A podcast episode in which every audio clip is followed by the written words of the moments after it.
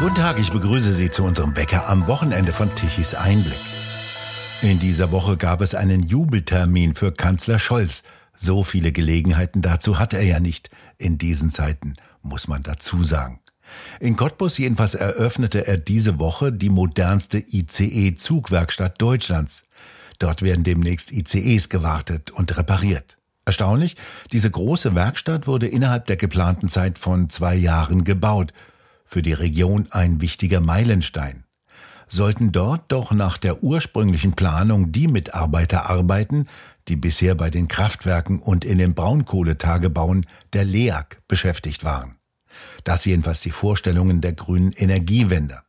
Es lohnt einen genaueren Blick, ob das wirklich alles so funktioniert, wie sich das die staatlichen Planer ausgedacht haben. Dies wäre das erste Mal. Wir sprechen darüber mit Frank Hennig, Tichys Einblick-Autor. Er ist studierter Kraftwerksingenieur und leitete früher Kraftwerke, weiß also, worüber er spricht. Im Gegensatz zu grünen und roten Politikern.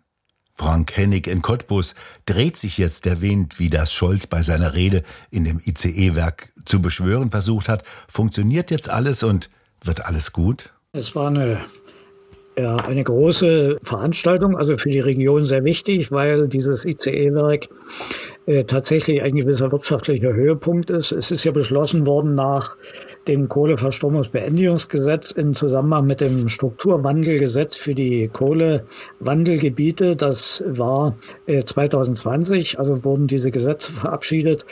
Und es ist gelungen, tatsächlich in 20 Monaten Bauzeit diese äh, Reparaturhalle fertigzustellen. Die ist immerhin 450 Meter lang. Äh, später sollen in der Endausbaustufe dort mal 1200 Arbeitnehmer arbeiten können. Also es ist vom Projekt und vom Bau schon vorzeigewürdig. Das kennt man so von der Deutschen Bahn nicht. Ein ähnliches Projekt in Nürnberg wurde abgesagt, da gab es regionalen Widerstand. Und hier ist man jetzt natürlich stolz, das ist ein gewisses Prestigeprojekt. Es läuft trotzdem insofern nicht ganz planmäßig als der Übergang von äh, Arbeitskräften von der LEAG, also Braunkohle, Tagebauer und Kraftwerke in Richtung Deutsche Bahn so nicht funktioniert, ganz einfach, weil die Kohle und die Kraftwerke länger gebraucht werden.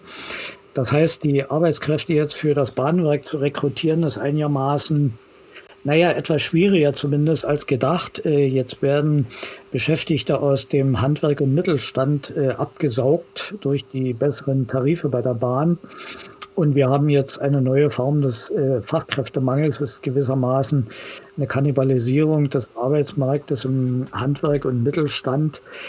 Ja, das hat etwas zu Verwerfung geführt, aber äh, war so nicht vorhersehbar, weil natürlich die Energiewende und der Kohleausstieg nicht so verläuft, wie das mal geplant war.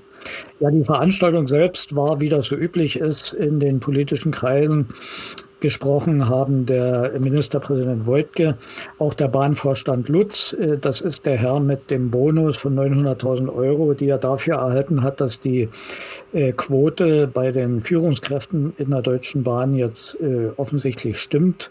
Dass derzeit auf den Gleisen fast nichts fährt, das lastet man ihm anscheinend nicht an. Auch nicht, dass im Normalbetrieb schon der Fahrplan der Deutschen Bahn eher nur Richtzeiten angibt anstelle Fahrzeiten. Das alles äh, findet da keinen Niederschlag, wenn es um einen Bonus geht. Ja, und Kanzler Scholz, äh, die Rede war erwartbar. Er hat natürlich sein Lieblingswort gebraucht vom Unterhaken und er hat das ganze äh, Projekt entsprechend gelobt. Er ging nicht auf die derzeitigen Demonstrationen ein, denn draußen haben zur selben Zeit etwa 600 Fahrzeuge die Stadt einigermaßen dicht gemacht äh, etwa ja, 700 äh, äh, Protestierer standen vor der Tür und das waren bei weitem eben nicht nur die Landwirte, die wegen einer Dieselregelung da standen, sondern es waren Spediteure, Handwerker äh, durch alle Berufsgruppen hindurch. Diese, dieser Angriff auf die Dieselermäßigung ist nur der Tropfen, der das fast zum Überlaufen gebracht hat. Und, das muss man dazu sagen, auch äh, wenn die Regierung diesen Passus zurücknehmen sollte, werden die äh, Proteste und Demonstrationen nicht aufhören, weil auch die anderen Branchen, zum Beispiel das Transportgewerbe, mit dem Mautproblem nicht stillhalten werden. Und wir haben das gesehen am Montag, am 8.1. Hier hatte die Mittelstandsinitiative Brandenburg mit über 2500 Fahrzeugen eine Riesendemo in Cottbus organisiert, die übrigens nicht von rechts unterwandert war, wie das von vielen äh, so kolportiert wurde. Also einer der seltenen Jubeltermine für Scholz. Geht's denn jetzt in der Lausitz voran? Also bezüglich dieses Projekts ja, das muss man so als Erfolg äh, darstellen, das ist so. Aber wir dürfen nicht vergessen, dass es in vielen anderen Betrieben eher schlecht läuft, dass es ums Überleben geht. Äh, nur äh, wenige Kilometer entfernt im, in der sächsischen Oberlausitz in Niesky hat im vergangenen Jahr der letzte Güterwagenproduzent in Deutschland äh, die Tore geschlossen. Die Firma war 1835 gegründet worden. Also wenn man das geschichtlich bedenkt, die haben die Märzrevolution überlebt, den deutsch-dänischen Krieg, den deutsch-französischen Krieg, den Ersten und Zweiten Weltkrieg, die Nazis und die Kommunisten. Nur die deutsche Energiewende und die Ampelregierung haben die nicht überlebt. Und das, obwohl ja der, äh, die Verlagerung des Transports auf die Schiene buchstäblich in jeder Sonntagsrede unserer Politiker vorkommt. Das ist ein äh, Tiefschlag und man sieht daran, dass es im Strukturwandel nicht, da, nicht nur darum gehen kann, neue Industrien anzusiedeln, neue, Firmen, neue Betriebe zu bauen. Man muss überhaupt erstmal diejenigen retten, die schon da sind. Und das ist im Beispiel Dieski Güterwagenproduktion äh, gehörig schiefgegangen. Man bekommt es aber nicht zustande, das zweite Gleis zwischen Cottbus und Lübbenau, also Richtung Berlin, äh, endlich zu legen. Das ist nach dem Krieg als Reparationsleistung abgebaut worden. Das ist inzwischen ungefähr 78 Jahre her, das heißt 40 Jahre DDR und 38 Jahre Bundesrepublik haben es nicht äh, vermocht, dass auf 25 Kilometer Länge ein zweites Gleis gelegt wird auf eine vorhandene Trasse. Jetzt ist angesagt oder angedacht, das bis 2027 zu verwirklichen. Aber selbst der Termin ist fragwürdig und äh, ja, das ist für die ganze äh, Region und für den Strukturwandel natürlich schlecht und hinderlich und für die Politik und auch die Bahn ist das einigermaßen blamabel. Von wo nach wo sollte diese Strecke führen? Das ist die alte zweigleisige Strecke, die von Görlitz über Cottbus nach Berlin führt. Und es gibt noch äh, die Bereiche von Görlitz bis Cottbus und Cottbus bis Lübbenau Richtung Berlin. Das sind an sich nur 25 Kilometer. Man sollte denken, das ist kein Hit. Trotzdem tut sich die Bahn sehr schwer, seit Jahren schon. Äh, oder wahrscheinlich ist das in der Priorität der Deutschen Bahn weiter unten angesiedelt. Aber aus meiner Sicht eine falsche Schwerpunktsetzung, die die ganze Industrie und den ganzen Strukturwandel in dieser Region stark behindert. Bedeutet das, dass die ICEs jetzt zum Ausbesserungswerk über eine eingleisige Strecke fahren müssen und sich dann die noch teilen müssen mit dem Zugverkehr von Görlitz nach Berlin? Ja, so viele sind das nicht, äh, weil die, diese Großinstandhaltungen, die dauern schon ähm, einige Tage oder Wochen. Also ist so geplant, dass diese ICEs dann leer nachts von Berlin über dieses über diese eingleisige Strecke bis nach Cottbus fahren. Also in, zu einer Zeit, wo die Strecke weniger ausgelastet ist. Tagsüber ist die Strecke äh, eher überlastet, so dass es da regelmäßig Verspätungen gibt. Äh, der Wunsch der Ministerpräsidenten in Sachsen und Brandenburg ist natürlich, dass eines Tages der ICE dann regulär im Linienverkehr von Berlin über Cottbus nach Görlitz weiter nach Breslau fährt. Aber ich habe Zweifel, dass sich das wirtschaftlich darstellen lässt. Also das ist ein ziemlich ferner Zukunftstraum. Künftig ist es erstmal so, dass die ECEs leer von Berlin nach Cottbus gefahren werden.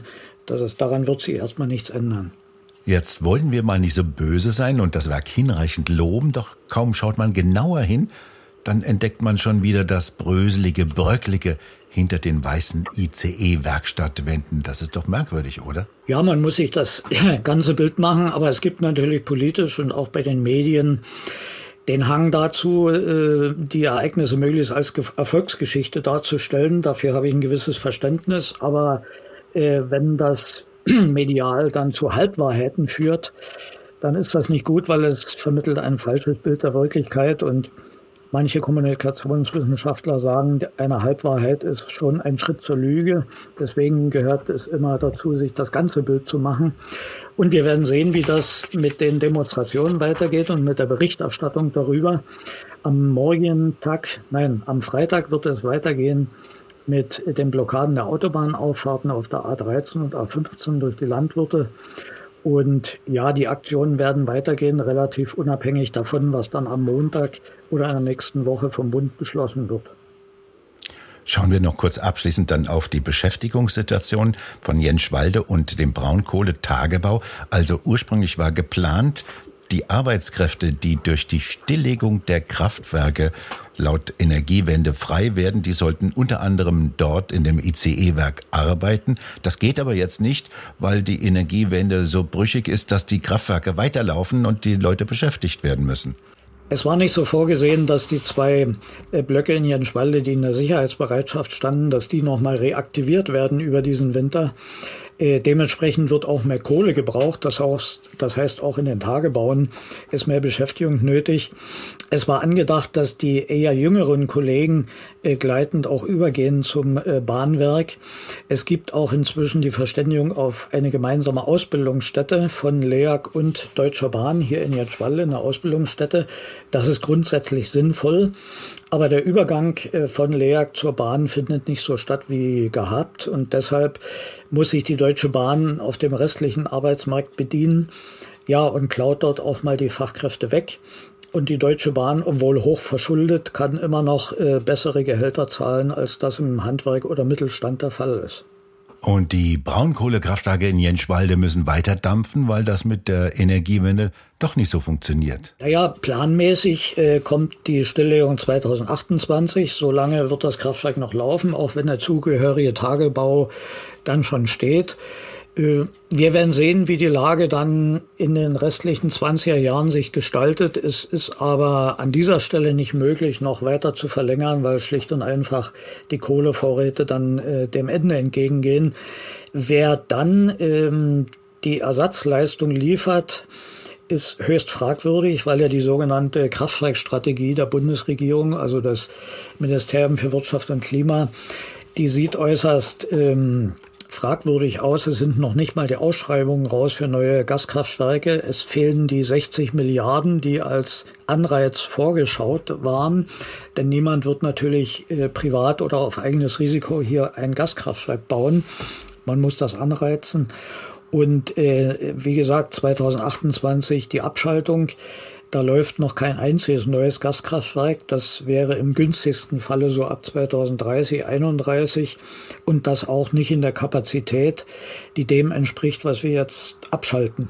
Also das wird im, in diesem Jahr ganz spannend, was da laufen wird mit den Ausschreibungen zu den Gaskraftwerken, wer sich denn überhaupt bewirbt äh, wie die Subventionierung oder Unterstützung aussehen, ob die EU zustimmt und wie viele Neubauten dann tatsächlich äh, auf die Schiene gesetzt werden. Also Deutschland braucht keine fremde Invasionsarmee, die zuallererst die Energieversorgung zerstört. Wir haben die Grünen, die machen das zuverlässig. Das kommentiere ich jetzt nicht. Vielen Dank, Frank Hennig, für Ihre Informationen aus der Lausitz. Bitteschön. Und bei Ihnen bedanken wir uns fürs Zuhören. Schön wäre es, wenn Sie uns weiterempfehlen.